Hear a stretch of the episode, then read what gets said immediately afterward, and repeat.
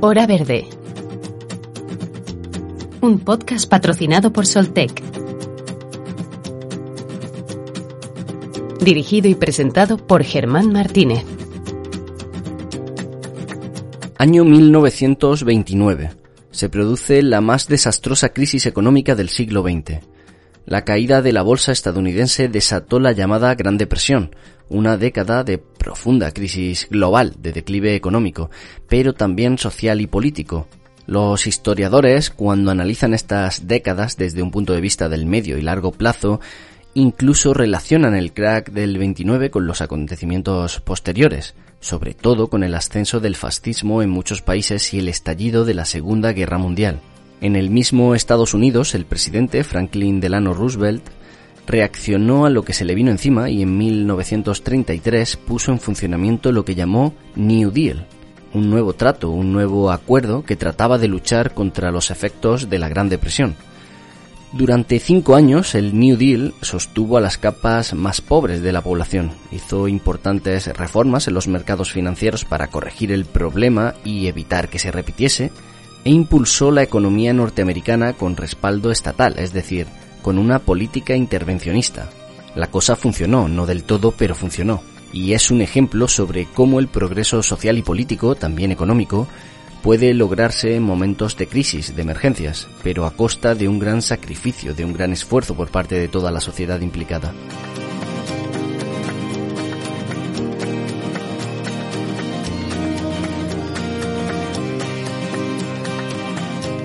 Año 2020. Otra situación de emergencia se cierne sobre la sociedad, pero ¿qué sociedad? En este caso sobre una aldea global, sobre una sociedad mundial porque el riesgo que se presenta es un riesgo que no conoce fronteras. El medio ambiente de la Tierra está en crisis, crisis de otro modelo, el actual, que está exponiendo a las sociedades a un riesgo de extinción por factores ambientales, principalmente por cuestiones climáticas. Aunque no solo es el clima, pero sí que es el luminoso rojo parpadeante que nos indica que algo va mal. La temperatura de la Tierra crece rápidamente, más rápido que nunca, y las consecuencias de un ascenso de las temperaturas en las próximas décadas nos expone a riesgos naturales inafrontables. Subida del nivel del mar, desertificación, pérdida de biodiversidad, extinción de especies. En esta situación aparece un nuevo trato, el Green New Deal, y como el ciclo que se repite, la incertidumbre que supone un cambio de modelo así. Pero ¿hay alternativa? ¿Se puede seguir aplazando un cambio inexorable? ¿Y qué supone ese Green New Deal? Pues la idea de partida es solamente eso, una idea. El Green New Deal, norteamericano sobre todo, origen de este proyecto para Estados Unidos, es una propuesta no vinculante y de tan solo 14 folios. Sintetizar en 14 folios un cambio de paradigma, un cambio de modelo global, se antoja complicado. Por eso los países y las uniones de países como la Unión Europea intentan desarrollar esa idea para darle más cuerpo, para que fructifique en una legislación real país a país. Claro que en este caso, el de la Unión Europea, al corresponder a cada país su aplicación, depende en gran medida de la voluntad de los gobiernos, y cada cual tiene su color y sus prioridades. Pero las indicaciones internacionales para una adhesión al Green New Deal son claras, y son solamente dos. Uno, pensar y decidir lo más pronto posible qué hacer para resolver nuestra crisis climática. Todo lo que podamos hacer. Esta primera premisa da por hecho que esta revolución es tecnológicamente viable, por lo que tan solo hay que estar dispuestos, tener un compromiso firme para provocar ese cambio. Y dos, ser conscientes en esos procesos de cambio que esta transición es difícil. Si en la sociedad actual la economía tiene un lugar privilegiado en cuanto a prioridades se refiere, el Green New Deal supone cambios estructurales muy potentes en esa economía y en consecuencia en el empleo. Así que este segundo punto, más o menos, lo que quiere decir es que si alcanzamos un compromiso con el Green New Deal, debemos ser conscientes de que ocasionará dificultades, problemas. De otra índole, sí, en otros sentidos, pero no es un cambio neutro, sin inconvenientes. En resumen, ¿estamos preparados y preparadas para un cambio así? ¿O ni siquiera tenemos elección? Es lo que hoy analizamos con Miguel Díaz Carro, biólogo y coordinador estatal de Juventud de Amigos de la Tierra, y con Emilio Santiago Muiño, doctor en Antropología Social y profesor de Filosofía de la Universidad de Zaragoza. Cerraremos el programa con la opinión del periodista Henry Luis Mencken. y lo abrimos con la de Jeremy Rifkin. Rifkin, sociólogo y economista, fue el creador de términos tan implantados como el de la tercera revolución industrial y actualmente se ha erigido como una de las figuras más visibles del ecosistema estadounidense que apoya un Green New Deal. Hace justo un año, Rifkin hablaba así en una conferencia en Science Po. En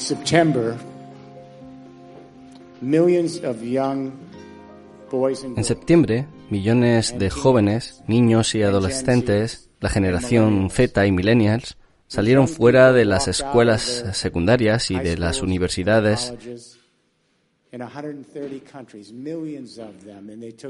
y millones de ellos tomaron las calles.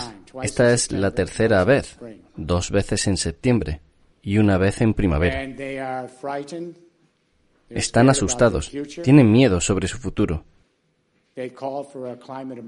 Y han pedido una emergencia climática. y están exigiendo un Green New Deal para transformar esta civilización. Quiero aclarar la naturaleza de esta propuesta. Hemos tenido movimientos de protesta a lo largo de la historia. Pero esto es diferente al resto de movimientos de protesta a lo largo de la historia. Podría haber sido alrededor de guerras de sangre tribales o guerras religiosas, todo tipo de escaramuzas. Podría tratarse de varios estados de desigualdad y de agravios sociales, todos justificados de alguna manera por la gente que lo hace. Esto es diferente. Esta es la primera revolución planetaria de la raza humana en los 200.000 años que hemos estado en este planeta. Esta es la primera vez que una cohorte, que una generación ha comenzado a identificarse como una especie en peligro de extinción. Esta es la primera vez que una generación ha comenzado a ver a sus semejantes como parte de la familia evolutiva. Esta es la primera vez que una generación ha comenzado a comprender que los seres humanos no tienen potestad total en este planeta. Y esta es la primera vez que una generación ha comenzado a darse cuenta de que todo lo que hacemos todos los días afecta íntimamente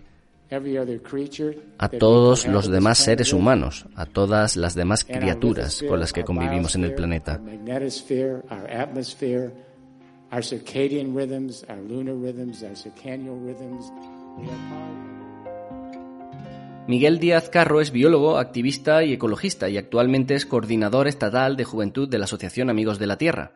Hace unos días publicó un artículo titulado Green New Deal, del capitalismo verde al cambio de sistema y por eso hemos querido hablar con él sobre, sobre esta cuestión. Hola Miguel, ¿cómo estás? ¿Qué tal Germán? Muchas gracias por invitarnos. Gracias a ti por estar aquí en Hora Verde.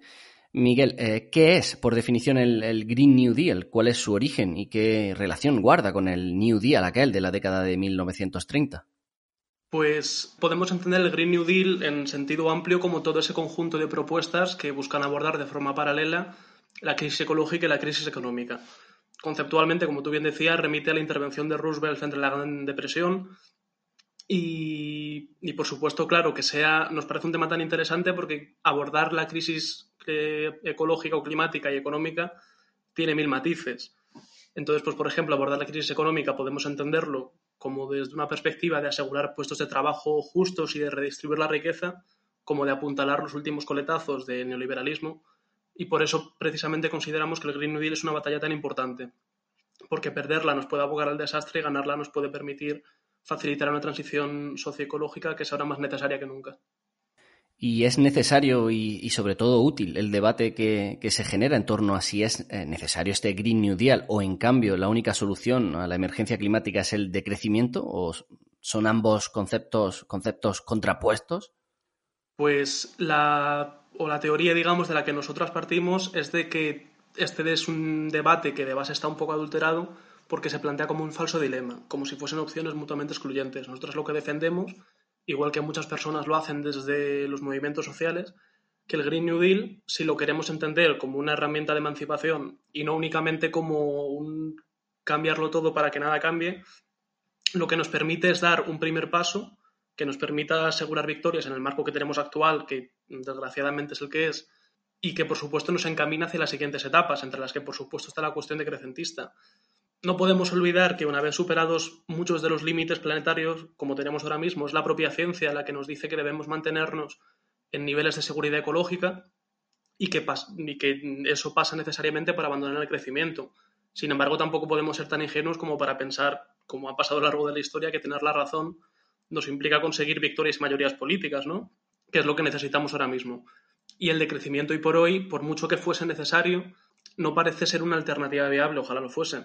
Entonces pensamos que el debate no debería estar tan polarizado en Green New Deal o de crecimiento, sino Green New Deal para el decrecimiento. ¿Cómo conseguimos hacer esto lo antes posible y de la manera más justa y equitativa? En las últimas semanas estamos conociendo múltiples medidas que hacen indicar que, que, la Unión Europea va a apostar en la próxima década por este por esta corriente verde, algo que hemos ido recogiendo aquí en Hora Verde.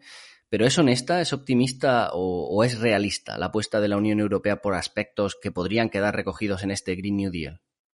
Pues la verdad es que es una pregunta bastante compleja.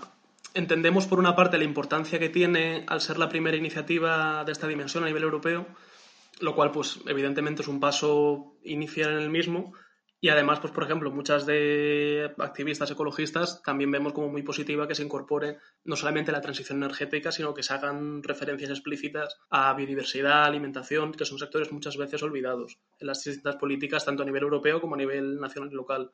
Sin embargo, sí que es verdad que quedan muchísimos huecos por cubrir, o sea, como primer punto, el más importante, digamos, que se sigue planteando la descarbonización para 2050, cuando todo el consenso científico actual nos dice que a más tardar deberíamos hacerlo en 2030 si queremos evitar los peores efectos del cambio climático. Entonces sabemos que políticamente esto es muy difícil, pero si queremos prosperar como especie no tenemos otra alternativa. Entonces ya los planos de descarbonización nos parece que ahí entraría como uno de los primeros puntos con la propuesta que hace la Unión Europea, ¿no? Además se sigue planteando el crecimiento económico como si fuese un mantra inamovible cuando es precisamente esto lo que nos ha traído a la encrucijada que tenemos hoy. Y luego, por supuesto, pues que consideramos que si queremos abordar la crisis ecológica, no podemos olvidar que no todas las personas contribuyen de la misma manera, no todas las personas la sufren de la misma manera y que, por supuesto, también debe ir asociada la, la transición ecológica a una transición social en la que, pues, por ejemplo, no pequemos de una falta de democracia y de participación en las cuestiones, pues por poner un ejemplo, a nivel energético, se plantea que la única forma de, o una de las únicas formas de transicionar a, un modelo como más sostenible, donde no tengamos combustibles fósiles, podría ser, por ejemplo, energía nuclear. Sin embargo, la energía nuclear lo que facilita también es que no se pueda permitir todo este proceso de descentralización energética a través de comunidades energéticas, a través del autoconsumo en los propios barrios y edificios, lo cual también consideramos que es un, fallo que tiene esta, esta perspectiva, ¿no? O sea, en resumen, creo que es importante haber tenido como esta propuesta de la Unión Europea como un marco conceptual sobre el que trabajar, pero de base no es coherente con la realidad científica y, de, no dejar recogidos muchos ámbitos a nivel social que, que, también son necesarios en la transición socioecológica. Entonces, por eso también consideramos precisamente que es un terreno sobre el que movilizarnos, sobre el que es necesario empujar en la dirección correcta y, por supuesto, como decía en la pregunta anterior, que es necesario avanzar más allá de este. Miguel, resulta muy difícil para personas que solo hemos conocido este sistema económico y de desarrollo imaginar otro. Pero ¿realmente es posible otro sistema más sostenible y que conserve el bienestar de las regiones eh, desarrolladas o resulta algo utópico hoy por hoy? Bueno, en primer lugar, o sea, entiendo que, que es difícil imaginar otro sistema, ¿no? Porque al final es con lo que nos hemos criado a mí hay una intervención que me gusta mucho de Héctor Tejero, que es otro de los grandes pensadores del Green New Deal, digamos, eh, en nuestro país, que frente a la frase tan conocida que decía que es más fácil imaginar el fin del mundo que el fin del capitalismo, él decía, bueno, también es más fácil romper una máquina de café que construirla, ¿no? Entonces, respecto a lo que preguntas, depende de lo que consideremos bienestar. Si lo entendemos como una calidad de vida relacional, como posibilidad de tener más tiempo con nuestros seres queridos, posibilidad de autodesarrollo, de participación política, por supuesto que es mm, posible mantener todo esto y aumentarlo, es a lo que aspiramos. Si lo que entendemos es que queremos hacer una transición ecológica, pero mantener nuestro estilo de vida basado en el hiperconsumismo ya es más complicado. Por una parte, porque nos encontramos en un momento de crisis de materiales, que ya no solamente es que ponga en peligro nuestro estilo de vida, sino que pone en peligro hasta la transición hacia modelos más sostenibles, sino que además gran parte de nuestro consumo tenemos que asumir que se basa en un expolio sistemático a los países del sur global. Entonces, en un sistema de transición justa, no solamente ecológica, sino también justa, esto no tendría ningún sentido.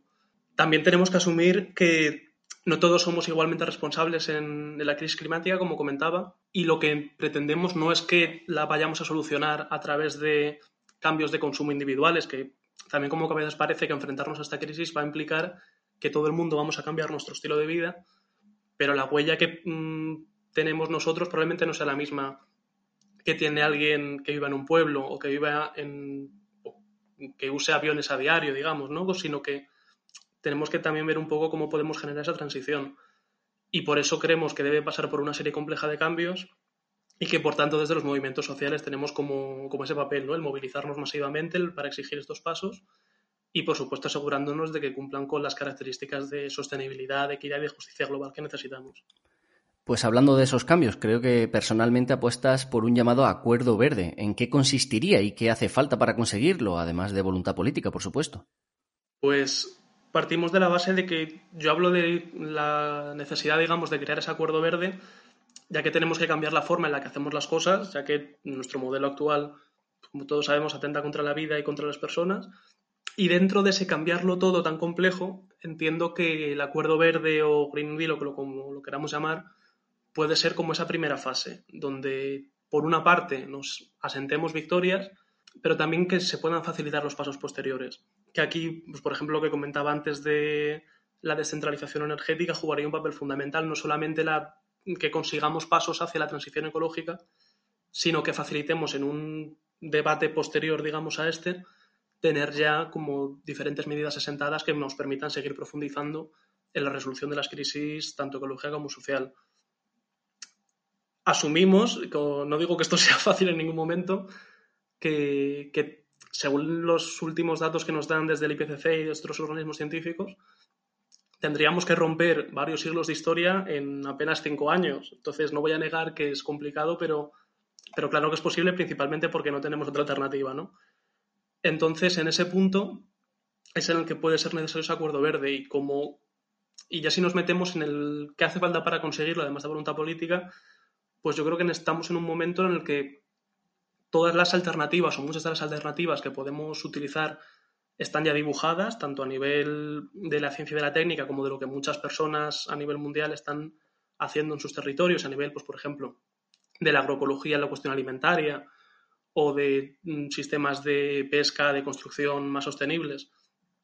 Entonces, el punto que tenemos que dar es el de hacer que esto sea una preocupación a nivel de la sociedad, que todos lo veamos como la urgencia que es, que es la urgencia de que, según un artículo de Surra Manazán, tenemos una posibilidad entre 20 de extinguirnos como especie si seguimos con los niveles actuales de emisión de gases de efecto invernadero.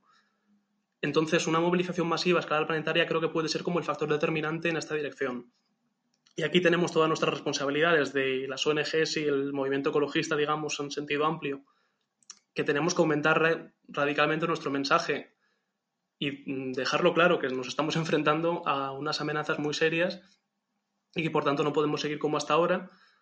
Los políticos, por supuesto, deben profundizar mucho más en todas las cuestiones ligadas a esto, pero también pues todas las personas que nos están escuchando, que mm, muchas veces parece como que nosotras mismas no somos suficientes para poder hacer cambios, pero por supuesto a nivel individual, más allá del cambio en los hábitos de consumo si nos movilizamos y compartimos toda esta información en nuestros lugares de trabajo, de estudio y especialmente en este momento lo, mejor que podemos hacer por cambiar esto es unirnos a una asociación o movimiento ecologista porque lo que necesitamos ahora es estar juntas y en, esa, en ese paradigma es en el que sí que podemos mover y sí que podríamos conseguir tanto este acuerdo como la transición posterior.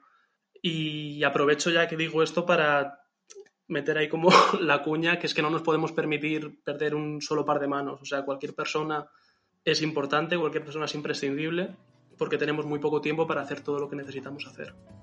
Pues Miguel Díaz Carro, biólogo y coordinador estatal de juventud de la Asociación Amigos de la Tierra. Gracias por estar en Hora Verde. Muchas gracias a vosotros por invitarnos. Un abrazo.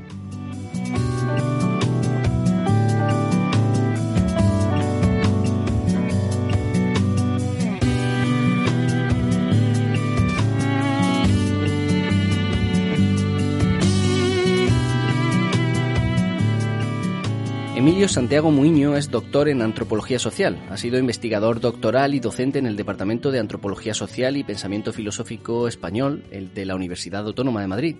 Actualmente trabaja como asesor técnico de Más Madrid en la Asamblea de Madrid y como profesor de filosofía en la Universidad de Zaragoza. Su línea de trabajo se centra en los procesos sociales de transición a la sostenibilidad. Hola Emilio, bienvenido a Hora Verde. Buenas Germán, muchas gracias por la invitación. Gracias a ti. Emilio, eh, tenemos una noción de, de, en qué consiste el Green New Deal, pero nos gustaría ir a lo práctico para, para, que quien nos esté escuchando sepa qué implica para él o para ella. Entonces, uh -huh. ¿cómo podríamos explicarles cómo afecta a la ciudadanía el Green New Deal? ¿Qué, ¿Qué esfuerzos les pide y qué les ofrece a cambio? El Green New Deal es un programa de transición ecológica con justicia social que busca enfrentar eh, la, crisis, la crisis climática con una modernización profunda de nuestros sistemas productivos y además con una perspectiva de justicia social fuerte.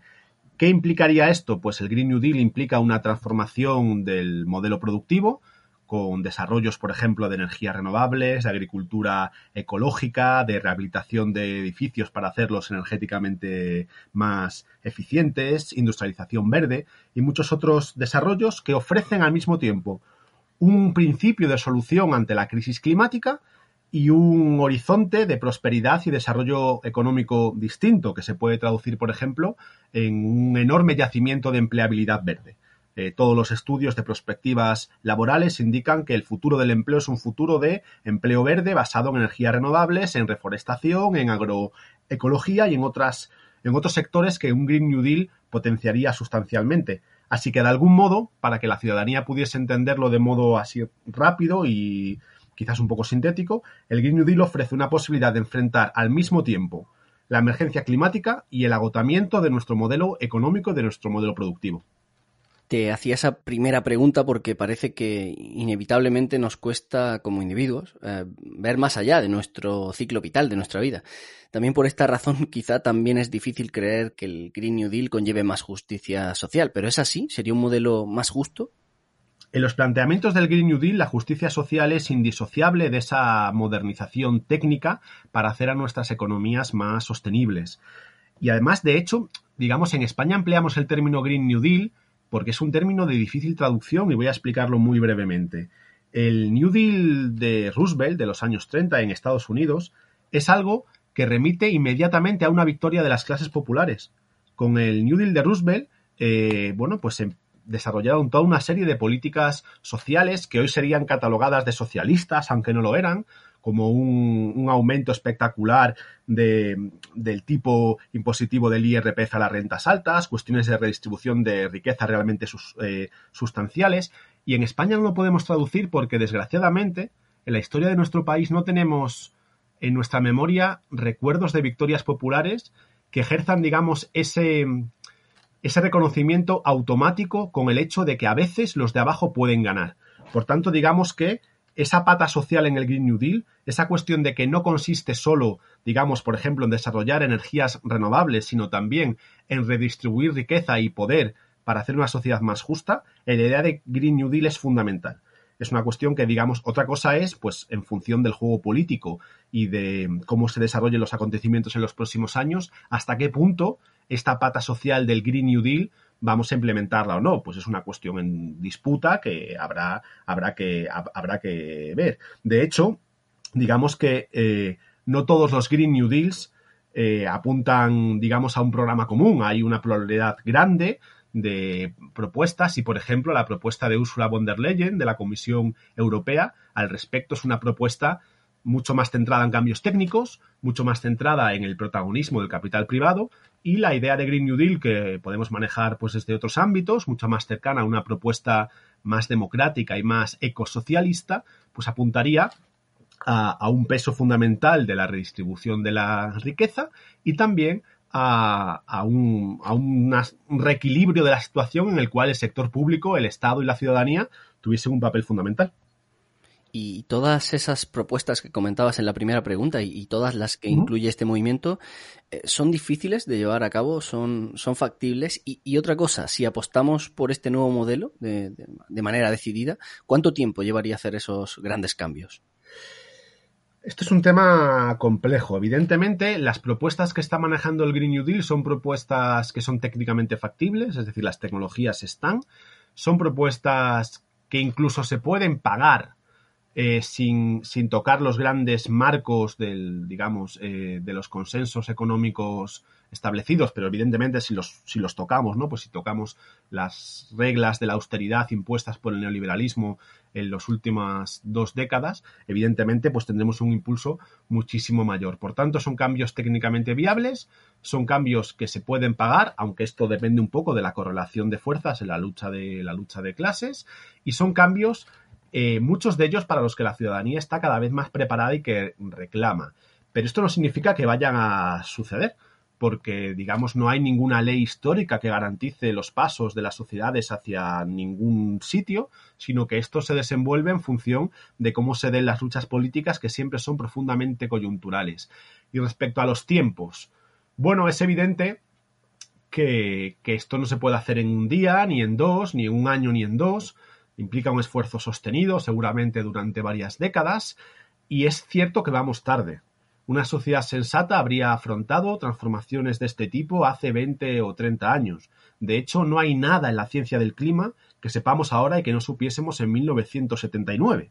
Hemos perdido casi cuatro décadas porque el neoliberalismo impuso una hegemonía política y, y un principio de organización social que fue en otra dirección, y es verdad que nos encontramos en una situación temporalmente complicada porque cada vez es más difícil evitar que el cambio climático, por decir uno de los efectos de la crisis ecológica, pero hay más, pues no, no se dispare hasta bueno, umbrales que hacen difícil imaginar la vida humana en el planeta, o al menos en, en amplias franjas de nuestro planeta. Por tanto, es verdad que, vamos tarde y es verdad que esto es un proceso que va a tardar tiempo. Y esto nos sitúa en una coyuntura complicada. Pero también es verdad que la lucha contra el cambio climático no es una lucha de todo nada, sino que, bueno, pues cada décima de grado que evitemos que la temperatura suba importa, cada especie salvada importa, y por tanto de lo que se trata es de ponernos manos a la obra. Pues más vale tarde que nunca. Es un refrán un poco tonto, pero yo creo que vale para describir nuestra coyuntura histórica. Hablas, Emilio, de, las complicaciones. Eh, dentro de todas las opiniones de un movimiento social más sostenible, más ecologista incluso, ¿hay unidad en torno al Green New Deal o hay escépticos? No, no, ni, muchísimo menos. Por un lado, el, propio término es un término en disputa. Como comentaba antes, la idea de pacto verde de Ursula von der Leyen, por ejemplo, pues es una idea que si bien comparte, digamos, la rama de modernización técnica que tiene el Green New Deal, no comparte su rama social ni comparte la necesidad de reequilibrar, eh, digamos, las correlaciones de fuerzas a favor de una alianza público-social más que las alianzas público-privadas que el neoliberalismo acostumbra a desarrollar. O sea que incluso dentro, y, por supuesto, incluso dentro de concepciones del Green New Deal más cercanas a planteamientos democráticos y ecosocialistas, pues también hay diversidad. No es lo mismo el Green New Deal que está planteando Alexandria Ocasio Cortez en Estados Unidos, que está pues muy aterrizado las circunstancias de un país como Estados Unidos, donde por ejemplo la cuestión sanitaria es clave, al Green New Deal que pueda plantear, pues yo que sé, Varoufakis y el Diem 25, muchos otros actores que si bien apuntan en un una misma dirección, pues evidentemente hay matices. Pero es que además dentro del movimiento ecologista hay una polémica y es una polémica sustancial, aunque a mi juicio es una polémica quizás un poco adelantada a su, a su, a su tiempo, que tiene que ver con el hecho de que hay gente que considera que el Green New Deal es una especie de reformismo verde que no ataca al corazón de la insostenibilidad de nuestra realidad, que es el sistema económico capitalista, y que por tanto deberíamos defender un decrecimiento de nuestra economía antes que un Green New Deal. Yo creo que por un lado ambas posturas son compatibles, es decir, uno puede pensar que el Green New Deal es una especie de movimiento de apertura o de primer paso hacia un decrecimiento de nuestra economía que yo comparto que es absolutamente necesario. Nada puede crecer hasta el infinito en un planeta finito y por tanto durante las próximas décadas tendremos que dar lugar a una economía de estado estacionario, a una economía que al menos decrezca la esfera material de su, de su realidad económica y productiva. Pero creo que el, el, decrecimiento es un, bueno, pues es un programa que tiene muchas dificultades para ser enfocado desde un punto de vista político práctico, para ser pragmático, para traducirse en mayorías sociales y es algo que quizás, bueno, pues tengamos que, que enfocar dentro de un tiempo cuando algunas cuestiones básicas las hayamos conseguido. Aquí no hay que olvidar una cuestión fundamental y es que el Green New Deal eh, no es un consenso en el ámbito político, ni muchísimo menos. Existe eh, toda una inmensa corriente que se opone a que la transición ecológica sea una tarea de nuestro tiempo, una tarea que tenga que estar en el centro de las agendas sociales y de las agendas políticas y que defienden el negacionismo climático. De hecho, Donald Trump, que todavía puede ganar las elecciones en menos de un mes, es el máximo exponente de cómo el negacionismo climático, políticamente organizado, ha llegado al poder en un país tan importante y tan influyente como los Estados Unidos. Y que ellos lo que pretenden hacer es una impugnación total a la idea de que la transición ecológica sea necesaria. Por tanto, ni siquiera esa batalla está asegurada. Entonces, dentro de este complejo marco de disputas, de interpretaciones y de reinterpretaciones, pues sí, el Green New Deal es un significante en disputa, por así decirlo, puede significar muchas cosas para mucha gente. Hay quien por eso considera que ya está, digamos, recuperado por el sistema y que no merece la, pena apostar por él.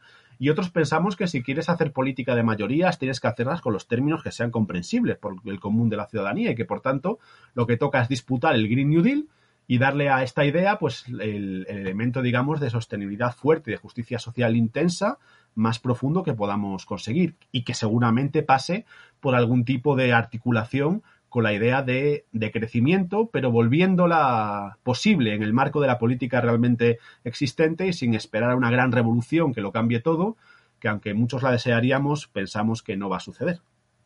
Pero entonces, sobre, sobre esa rama más técnica que comentas, como la de la Unión Europea, ¿no basta con regulaciones, con, con leyes nuevas, como las que se están aprobando? Me refiero, por ejemplo, a la, a la Ley de Cambio Climático y Transición Energética. Yo creo que la Ley de Cambio Climático y Transición Energética, que se va a aprobar durante los próximos meses, es un buen paso, camina en la dirección correcta, seguramente sea insuficiente en términos de ritmo, en términos de ambición, podía ser más ambiciosa, podía acelerar más, pero el marco legislativo está, digamos, atrapado en un paradigma económico que, si no es transformado y el Green New Deal en parte pues aspira a reformarlo sustancialmente, nos va a dar pocas herramientas para enfrentar este reto tan inmenso, porque aquí hablamos de transformarlo absolutamente todo, desde los sectores económicos punteros a la forma en que tenemos de ordenar el, territorio en nuestras ciudades, el transporte, el consumo. Esto lo va a cambiar absolutamente todo.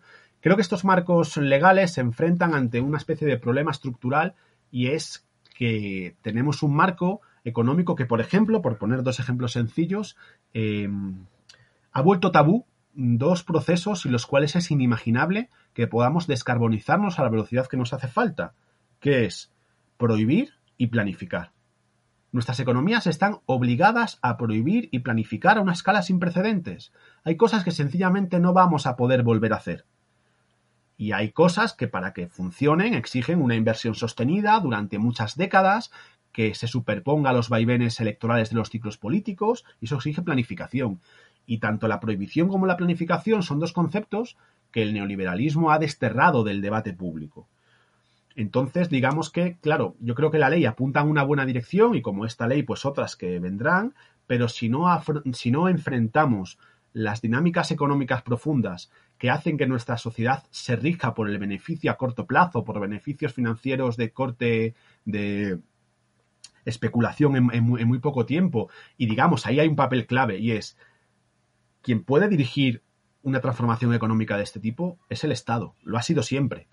Los actores privados, bueno, pues son actores que tendrán un papel, es importante, pero cuya naturaleza económica, por así decirlo, no facilita enfrentarse a, a, operaciones, inversiones de este tipo, ¿no? Además, muchas de estas inversiones, digamos, son poco rentables económicamente, porque tenemos una economía, bueno, que mide la riqueza de un modo que a mi juicio es tramposo, pero que ecológicamente son imprescindibles. Entonces, digamos que un criterio de rentabilidad capitalista pura no nos permitiría afrontar en tiempo y forma muchas de las transformaciones que hacen falta. Así que estos marcos legales yo creo que son buenas noticias y creo que la ley española que saldrá del Congreso de los Diputados es una buena noticia, aunque se quede corta.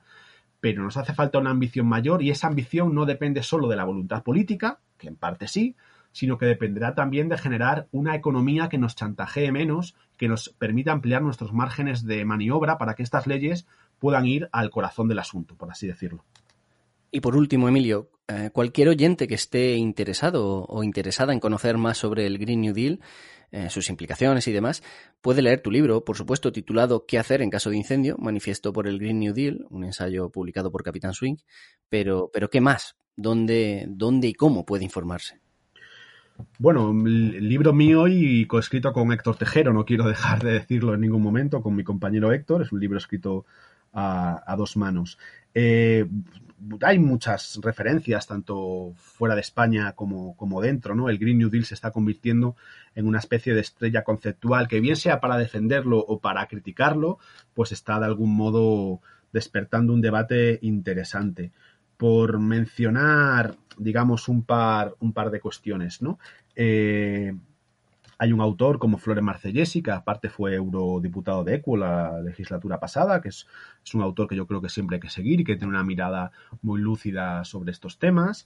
Tenemos por también, yo creo que sería importante eh, atender a los críticos, a los críticos con el Green New Deal, que son críticas mm, sólidas, son críticas fundamentadas. Y pienso en alguien como, por ejemplo, Antonio Turiel o Jorge Richman, que son dos personas que conocen lo que es el Green New Deal y que para ellos se les queda corto y que, digamos, pues bueno, realizan toda una serie de críticas que yo creo que, mm, aunque yo no las comparto, en parte sí, en, parte no, es necesario que la gente pueda, pueda conocer, ¿no?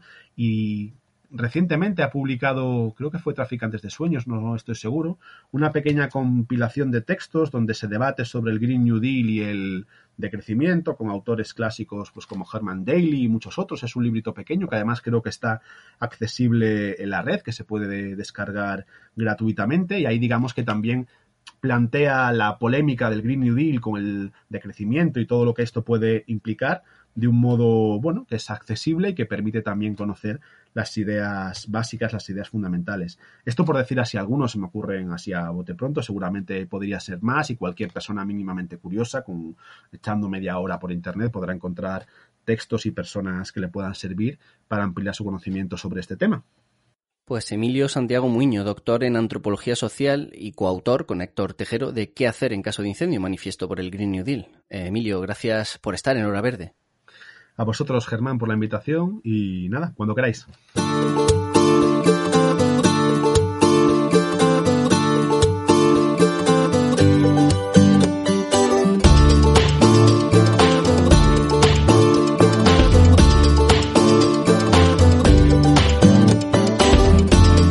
Es tarde para un decrecimiento gradual. Así de tajante se muestran los expertos y los estudios al respecto. No hay tiempo para salir de, esta alarma poco a poco, lentamente. Así que hay que salir rápido y el riesgo de salir tan rápido es hacerlo sin un plan, todos corriendo, cada cual haciendo la guerra por su cuenta, obstruyendo las salidas y perdiendo así las únicas opciones de salir vivos de esta. Hace falta un plan y el Green New Deal es eso, un plan, parcial o totalmente acertado, con aplicaciones más o menos ambiciosas, pero un plan al fin y al cabo. Hoy hemos hablado sobre sus distintos aspectos, sobre su interpretación en diferentes países, pero también sobre la parte buena de tener un plan. El objetivo es lo que nos mueve y el Green New Deal puede ser ese horizonte que nos haga caminar, que nos obligue a cambiar porque lo que es evidente es que se hace imprescindible una transformación en profundidad del sistema económico globalizado.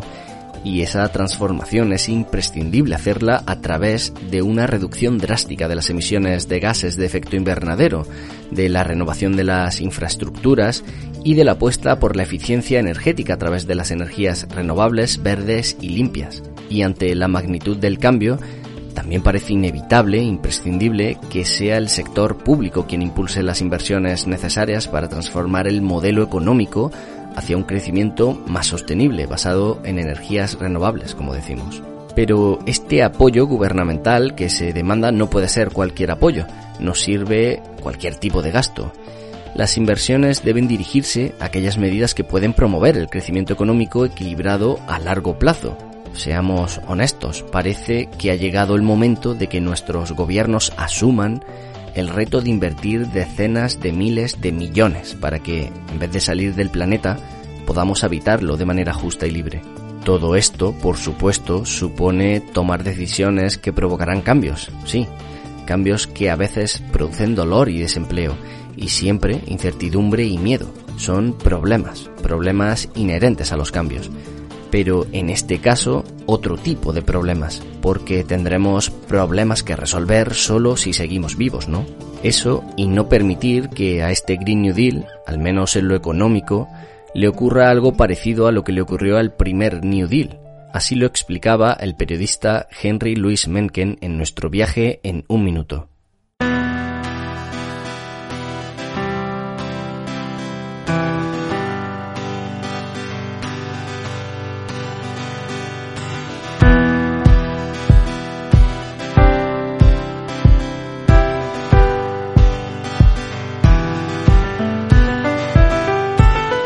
El Green New Deal puede suponer una revolución en los modelos de producción y consumo. O puede que ocurra lo que predijo el periodista Henry Louis Mencken con el primer New Deal. Mencken dijo, el New Deal empezó como el ejército de salvación, prometiendo la salvación de la humanidad. Pero terminó como el ejército de salvación, abriendo tiendas de compra y venta y perturbando la paz.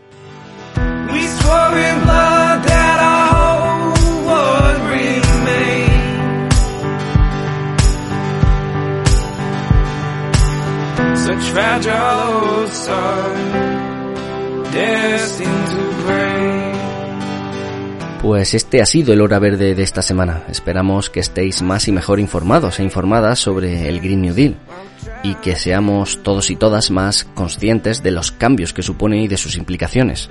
Recuerda que puedes compartir tus comentarios en iBox y enviarnos tu opinión al WhatsApp de Hora Verde, al teléfono 644-697-687 con el más 34 delante si nos envías eh, tu texto o tu audio desde fuera de España.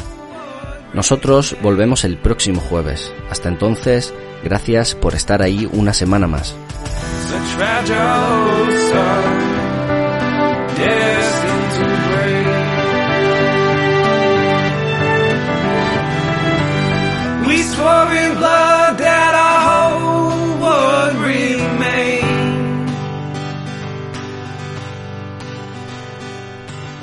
Such fragile old